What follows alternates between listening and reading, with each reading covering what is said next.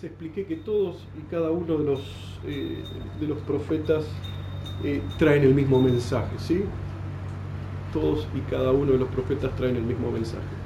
Las verdades eh, que fueron enunciadas por Abraham, Ibrahim, las verdades que fueron enunciadas por Moisés, Juan,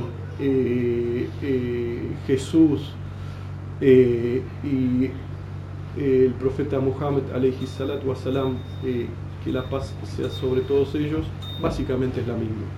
No, depende con los ojos que los ve, con los ojos que, que, filtra, es lo que va a obtener.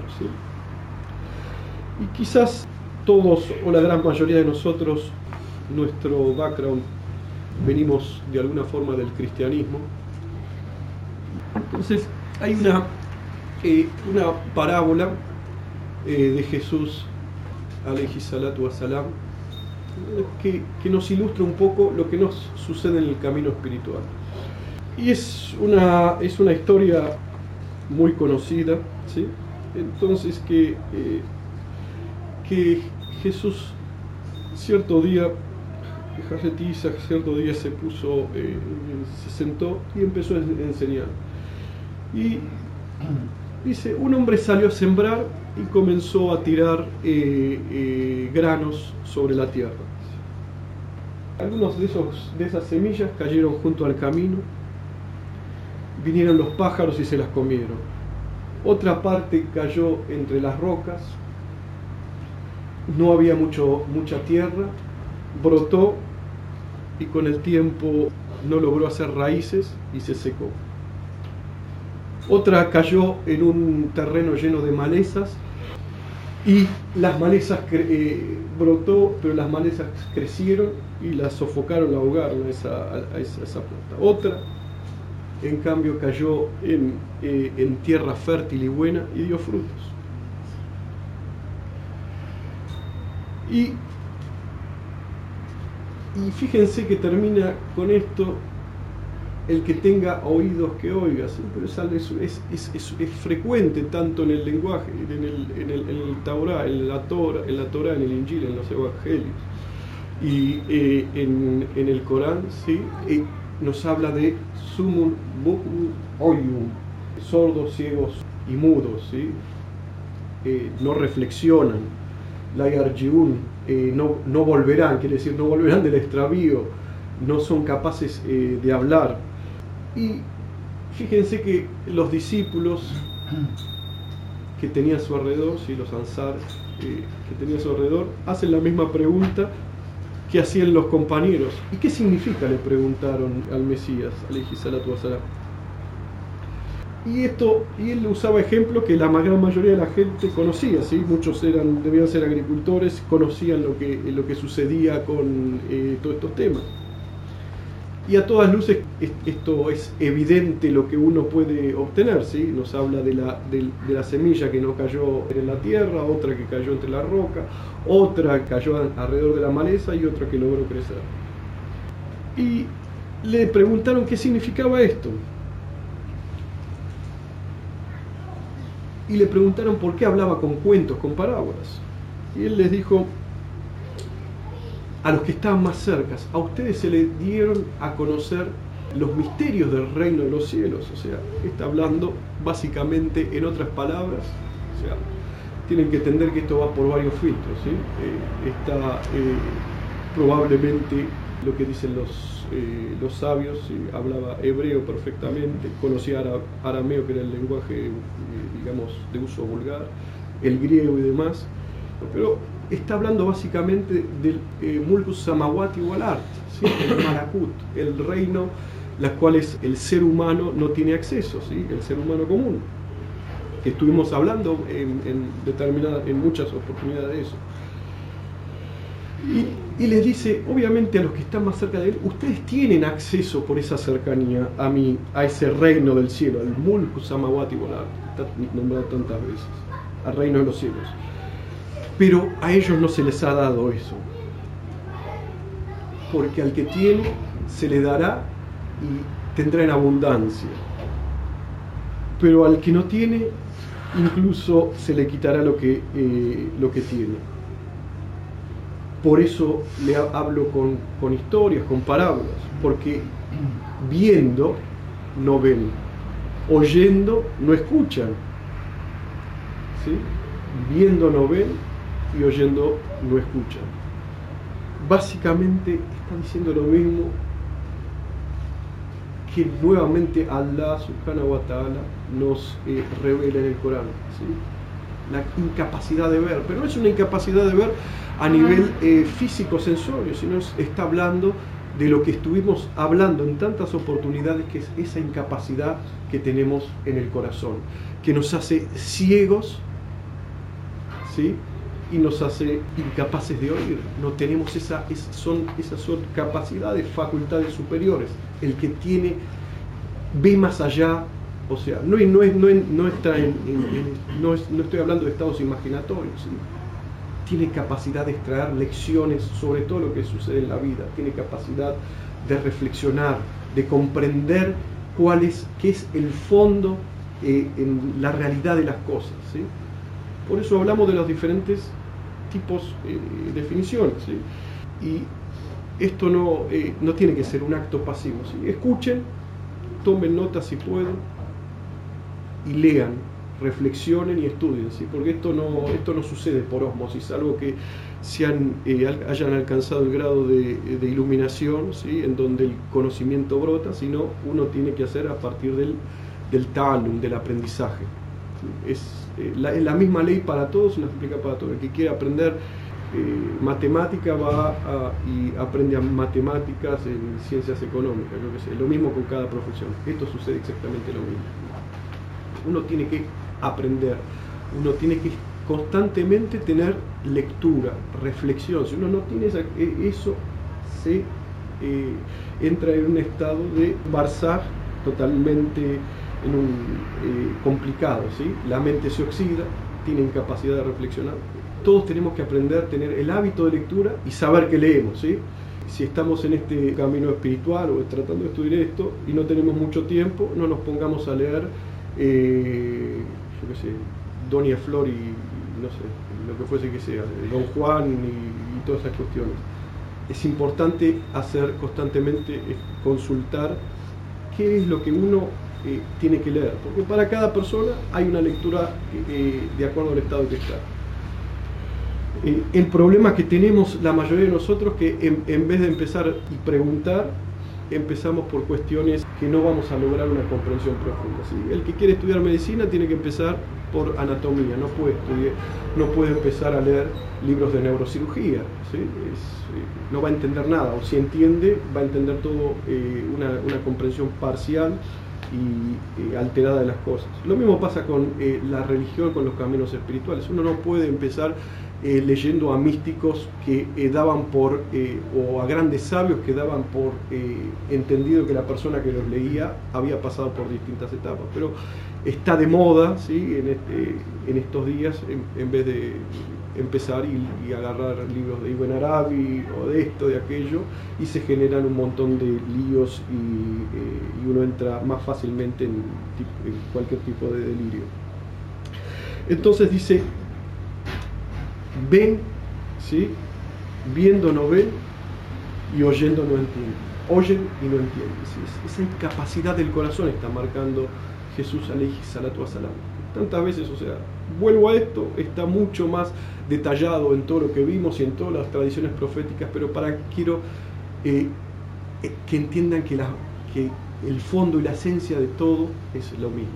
La, lo, que lo perfeccionó fue Hazreti Muhammad salatu Y si uno estudia y ve eh, los hadices, que básicamente sería comparable con lo que esto, con lo que son los evangelios, no con el Corán, va a entender, va, a ver las similitudes que existen.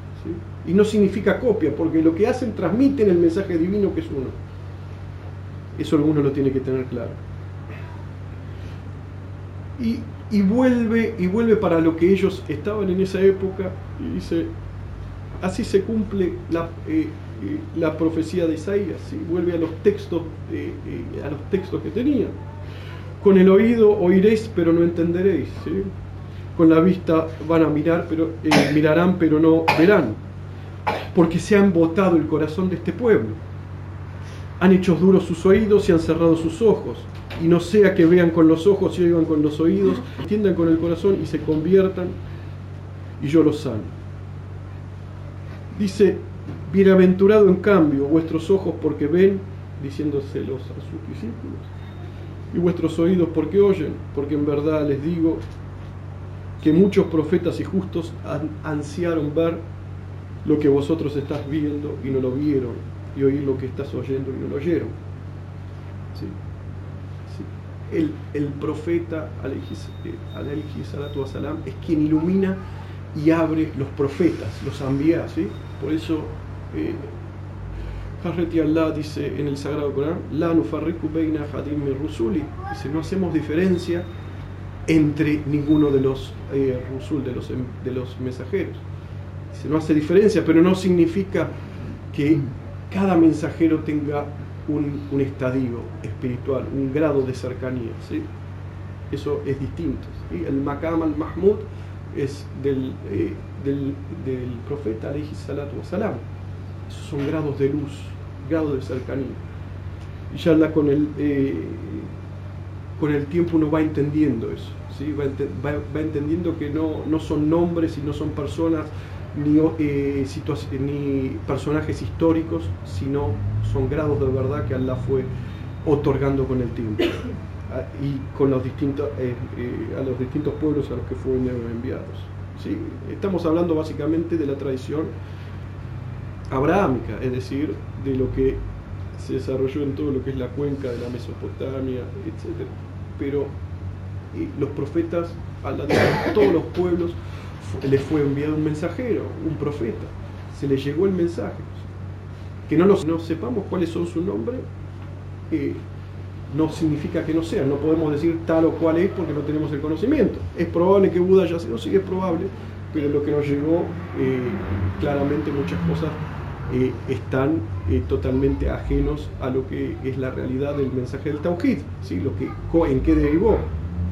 Y así con cada uno de los personajes históricos, incluso en, en lo, lo, que es, hablando específicamente de Buda, hay, hay Mufassirun hay exégetas que hablan, que hablan eh, acerca de Buda y explican quién pudo ser, cómo pudo ser, e incluso lo correlaciona con ciertas eh, cuestiones coránicas. Pero no, no existe ninguna prueba ciencia cierta que haya sido o no.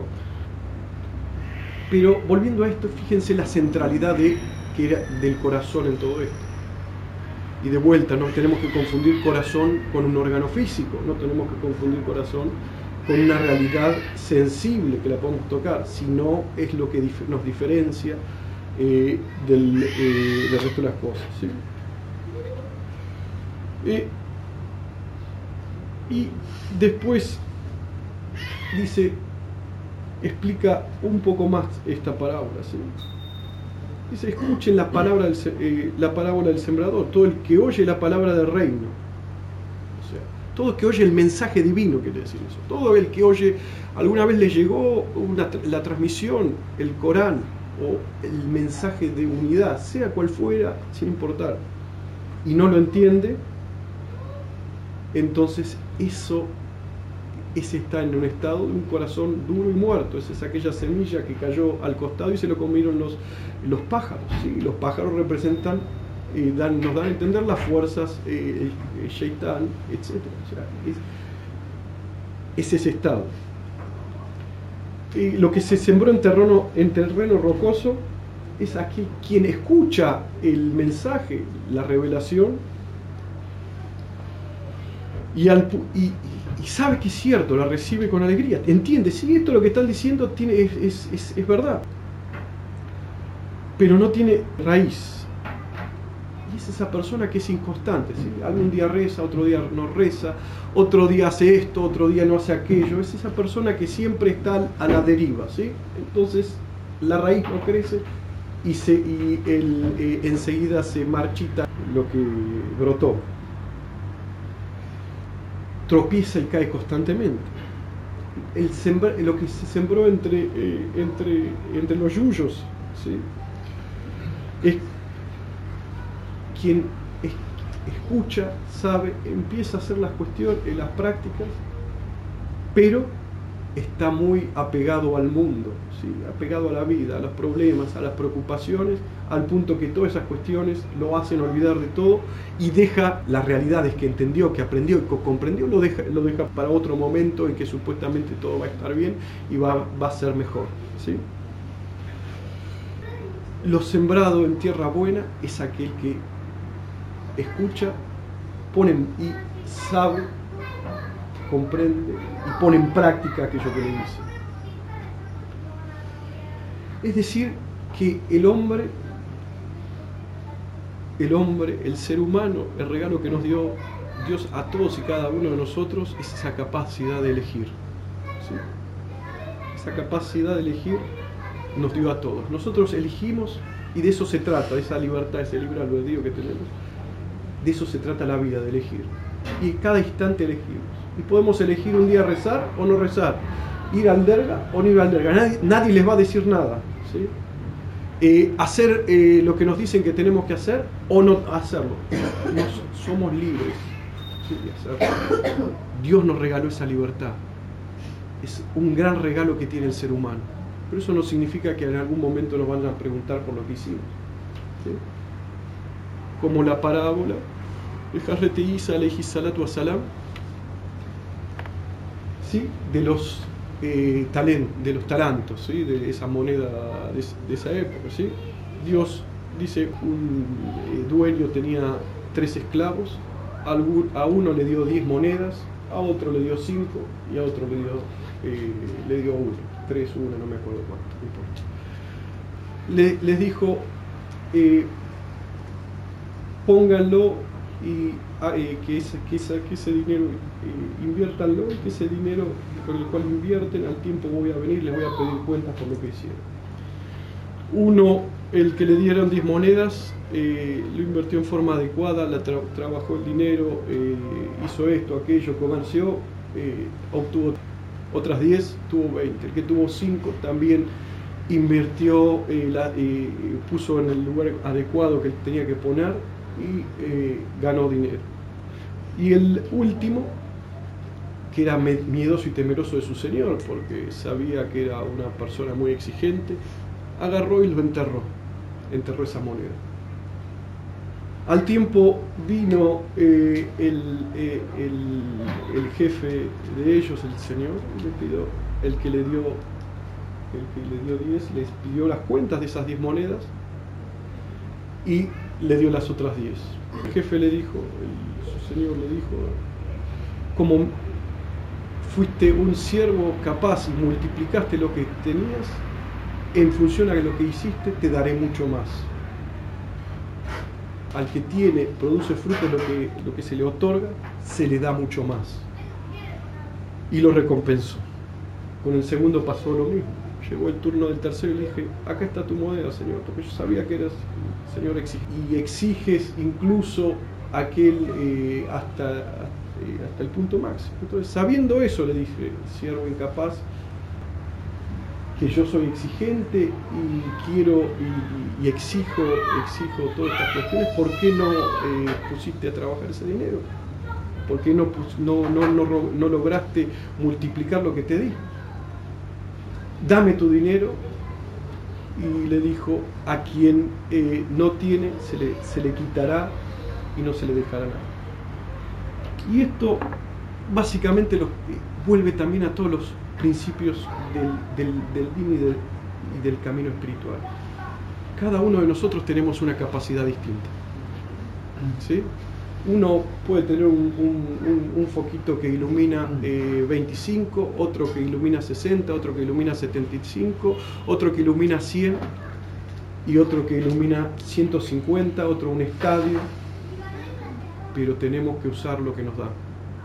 Si no usamos lo que nos da, Alá nos lo quita y nos va a dejar totalmente desprovistos. ¿Por qué? Porque no nos pide más de nuestra capacidad, ¿sí?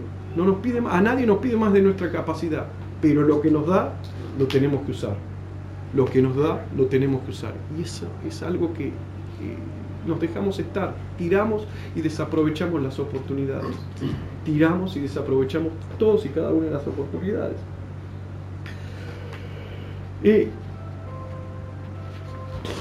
volviendo a, todas estas cuestiones, y, es un principio fundamental, aprovechar el tiempo ¿sí? y aprovechar las capacidades que tenemos. Y entender eh, la, gran, la gran, el gran regalo que nos da a Dios todo, a, cada uno de los seres vivientes, en especial a los hombres, en la vida. Aprovechar la vida y no desperdiciarla. Eh, y cuenta eh, una, una historia que un rey un día llamó eh, a uno de sus, de sus asesores y le dijo, me puse a pensar muchísimo, me puse a pensar mucho y quiero ver las alternativas para mi pueblo para que vivan mejor. Y, estoy y, quedé en una disyuntiva, si es en darles a mi pueblo conocimiento o darles comida, más de comer en última instancia, con cualquiera de las dos opciones se van a beneficiar. Y el consejero, que era un sheikh, le dijo, del camino le dijo, mi rey, mi sultán, esto no tiene sentido dar conocimiento aquellos que no son capaces de recibirlo. Y de la misma manera tampoco tiene sentido darle comida a aquellos que no pueden entender los motivos por qué vos les estás dando la comida. Por lo tanto, y ese le hace un, razonamiento lógico, por lo tanto, eh, no es correcto pensar que en ambos casos se van a beneficiar. Por ejemplo, dice, si no pueden, si tienen problemas para eh, digerir la comida, o si piensas que, les das esa comida para, eh, para comprarlos, van a querer siempre más y más. Y entonces tu intención inicial, que estén mejor, habrá fracasado. Por otro lado, si les das conocimiento, les dice, si no pueden ver que le estás dando conocimiento, ¿y qué, clase de conocimiento? Si esto es o no es conocimiento, si es ciencia, o incluso por qué se le estás dando, tampoco se van a beneficiar. Entonces, esto se reduce a lo siguiente, le dice. A esta máxima, le dijo. La persona más valiosa es inútil. Y la más inútil es valiosa. El rey se quedó pensando y le dijo, la verdad que no entiendo qué me está diciendo. La persona más valiosa es inútil y la más inútil es valiosa, no entiendo. Entonces, demostrame esto con un ejemplo, dice para que pueda comprender. Entonces el, el sheikh llamó a su y le dijo, si pudieses hacer lo que quisieras, ¿qué dispondrías eh, que alguien hiciese en, en, Istambul, por ejemplo? Y él ya sabía lo que su sheikh eh, apuntaba, y dice, Dice, hay un hombre, un, tal y cual persona, en un lugar, en un, pueblito alejado en Anatolia. Y si lo ayudáramos podría hacer fortuna y además lograr prosperidad y ser de, de gran para todo el país y ser de beneficio para, eh, eh, para la religión pero este hombre está en absoluta, eh, está totalmente necesitado. Y el rey dijo, bueno, vamos a ver, eh, veamos de qué se trata todo esto, vamos a ver, quiero verlo con mis propios ojos. Entonces el rey le dijo, esto no funciona así, me van a ver que estoy vestido con un turbante, que estoy vestido con una, eh, con una jirca y ya van a saber quién soy. Mejor vayamos todos como personas comunes. El rey se disfrazó, se cambió sus atuendos el sultán ya no era, eh, dejó de vestirse como sultán, lo mismo el sheikh y todos los que lo acompañaban. Fueron al mercado y le dijeron, eh, necesito dar en caridad, dar en caridad un kilo de cereza a una persona que lo necesita. El comerciante era un verdulero que vendía fruta, verdura, muy rico. Y la verdad que nunca vi a nadie que me quisiera sacar un kilo de cerezas para, eh, poniendo una excusa tan tonta para recibir eh, para, eh, como la caridad. Entonces el rey se apartó y le dijo, ya, ya ves, la persona más valiosa es totalmente inútil. Bueno, siguieron caminando, pasaron, se encontraron con un como los arroyos que había antes por Estambul.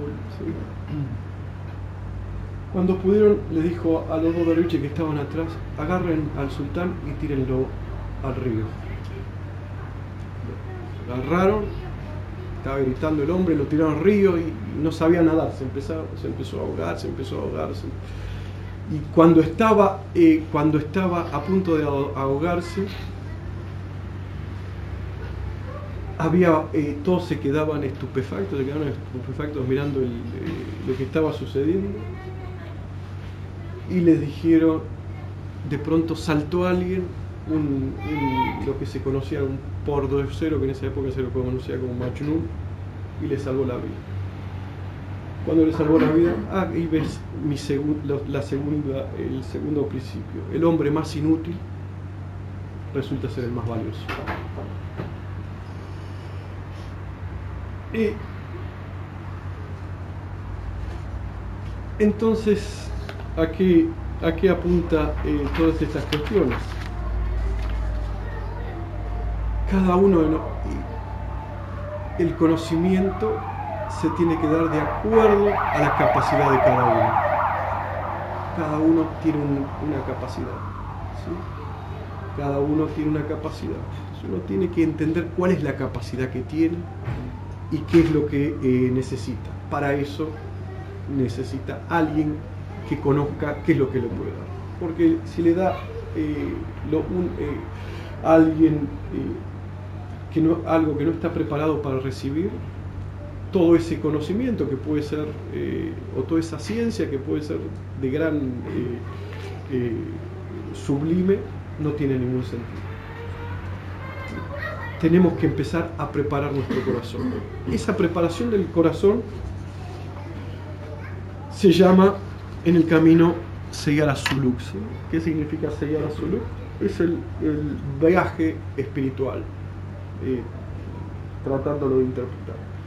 En, en, la, en la Tarika estuvimos viendo que existen dentro de cuatro círculos de desarrollo espiritual.